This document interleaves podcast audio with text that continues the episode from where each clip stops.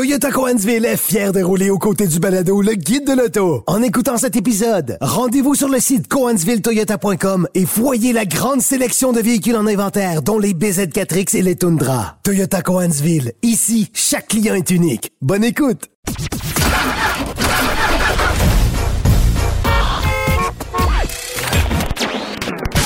Vous l'avez vu?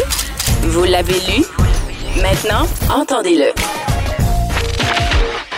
Avec Antoine Joubert et Germain Goyer.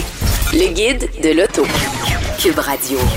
Bonjour tout le monde, bienvenue au Guide de l'Auto, édition du 12 novembre 2022, 192e épisode euh, du Guide de l'Auto. Bonjour, quoi, Antoine. hein, hein, on est persistant quand même. Oui, oui, oui. Bon. On, on est persistant, on est constant, on est toujours présent. Toujours présent. Alors, euh, euh, cette semaine, ben, ça a été une semaine Honda, littéralement. Il y a Volvo qui a dévoilé son E EX90, qui, est son, qui va venir remplacer le XC90, grosso modo, qui est son nouveau VUS euh, euh, pleine grandeur, 100% électrique, euh, mais très évolutif dans son approche. Euh, et ça va être très intéressant d'étudier ce véhicule-là de fond en comble, parce que là, évidemment, bon, les détails sont assez limités. Euh, mais du côté de chez Honda, euh, deux nouveautés d'importance pas beaucoup de surprises et évidemment, ben, on s'attend à des factures très élevées dans les deux cas, mais euh, on n'a pas dévoilé de prix. Non, effectivement, deux nouveaux modèles qui ont été dévoilés cette semaine. Tu parlais d'une semaine Honda, mais j'ai envie de dire que c'est pratiquement une année Honda parce que on est, euh, on est vraiment en période de, de, de changement, de renouvellement de catalogue énormément. Ben, écoute, Et- en- il va rester à renouveler chez Honda le Passport, le Ridgeline qui, et... qui sont des dérivés du pilote qui a été dévoilé lundi. Alors, euh, ça, ça, C'est ça, ça va arriver. Ça va arriver Puis très, la très fourgonnette Odyssey. Oui, effectivement. C'est- tout, là. Parce que peu- sinon, tout est renouvelé là, en, en l'espace de, même pas 24 18 mois. mois, oui, c'est Ouais, ça. c'est ça. Alors, on, on commence avec la Honda Accord. Je ne sais pas si tu as eu la chance de voir, euh, de voir les photos, Antoine. Beaucoup Euh, plus belle en ce qui me Je concerne. la trouve effectivement très élégante, autant la partie avant que de côté. J'ai l'impression presque de voir une berline Volvo. Euh, ça me semble être une... Elle est très grosse. Oui, elle est Elle très... est, elle est gigantesque. Et c'est pas juste une impression, parce qu'elle est plus longue de 9 cm par rapport C'est pas rien, au là. modèle sortant et plus large de 4 cm et demi. Euh, donc, une voiture qui, qui, qui, qui a l'air peut-être plus assise, mais... euh, Mais on est dans les territoires en termes de format là, de la dernière Chevrolet Impala. là. Ouais, Carrément. Et, et- et comme elle sera assurément plus chère que l'actuelle, ben on essaiera sûrement de justifier ce prix-là en disant ben ce, ce- ce sera une berline plus grande qui en offre plus. Mais euh, Bon, en et- même temps, la Civic est beaucoup plus grosse, tu sais, est toujours de plus en plus grosse. Alors l'accord. Puis elle se vend au prix de l'accord. Que- Alors, avec l'accord, on n'a pas le choix de, de, Ouais. de- de grossir et de grandir aussi. Mais, euh, Mais ce qui est je- intéressant, c'est que, bon, l'accord pour Honda, c'est un modèle crucial. Et si ici au Canada, on en achète beaucoup moins qu'avant, Aux États-Unis, la, la berline intermédiaire, là, c'est encore, c'est c'est encore très, très fort. fort. Ouais. Et, euh, et voilà. Euh, les nouveautés, mentionnons-les euh, tout de suite. Donc, on aura trois versions EX, Sport et. Simplification de la gamme. Oui, ce qui est correct. Là, on n'a pas besoin d'avoir 14 versions d'une berline intermédiaire en 2023. Là, si tu veux Ce qui est dommage, c'est qu'on parle de Et- 2 litres turbo.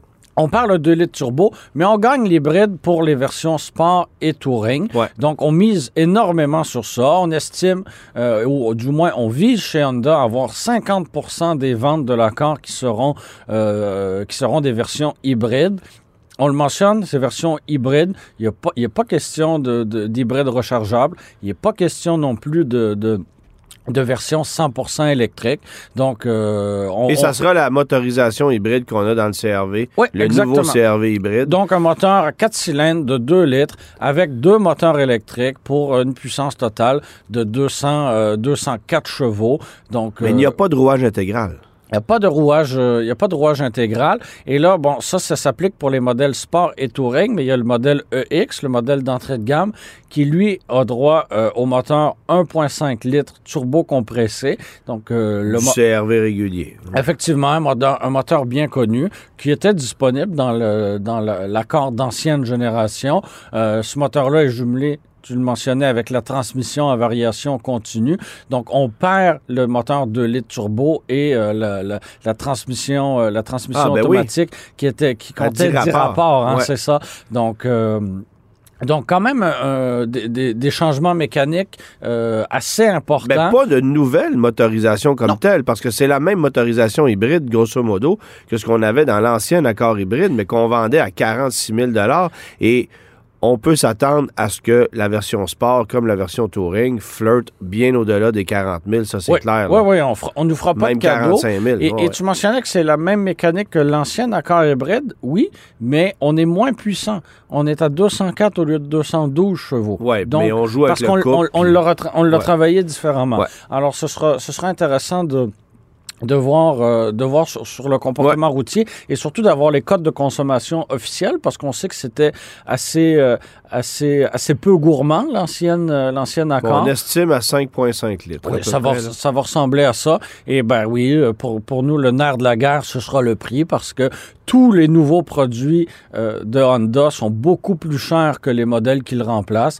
Alors j'ai hâte de Mais je voir. pense qu'il y a un constructeur qui dépasse Honda dans l'ordre de faire exploser ses prix et c'est Ford. Là. Oui, oui, oui. Au Canada, on nous ménage vraiment Ah, pas. c'est incroyable. là. Les, les véhicules Ford, de façon générale, un Bronco Sport à 50 000 c'est facile. là. Oui, oui, oui. Et, et on ne veut pas ça. Euh, cela dit, chez Honda, on a été innovateur avec la technologie hybride, euh, mais on a mis du temps à l'appliquer à tous ces modèles. Et là, on le fait finalement en 2023. Ben, en fait, c'est Euh, que- c'est que on- on n'a pas réussi à, à- à faire de la technologie hybride une technologie rentable chez Honda. Comme on l'a fait chez Toyota. Exactement. Euh, en fait, contrairement à ce qu'on a fait chez Toyota, Ouais. où on a été capable de faire ça. Alors, est-ce que c'est- on, on est révolutionnaire en 2023 en proposant de la technologie hybride? ben non, on est- absolument on est, conservateur. C'est très, très, très conservateur. Et euh, bon, on le mentionnait, un- une grosse semaine pour Honda. On a dévoilé plutôt cette semaine le euh, pilote 2023 euh, qui est euh, plus timidement qui, évolue plus timidement que l'accord là et euh, bon euh, sa silhouette est complètement différente de l'ancien ça oui on l'a complètement modernisé à bord ben on a la, la- la nouvelle planche de bord de, de Honda avec l'instrumentation numérique et tout ce que tu a un veux look un peu plus, un peu plus costaud.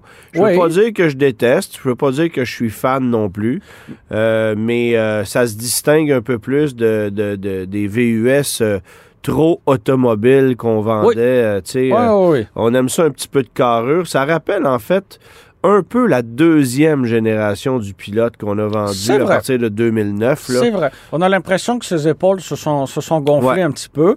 Euh, de mon côté, j'aurais pas parié très cher sur le survie du moteur V6 et pourtant il demeure. Euh, Alors qu'on l'abandonne même chez Toyota euh, au profit d'un 4 cylindres Ouais. turbo dans le Highlander cette année. Euh, Ah. Des 6 cylindres dans ce segment-là, on en voit de moins en moins. Ouais. C'est curieux. Le jour, Telluride et Palisade continuent de l'offrir, ce qui est très bien.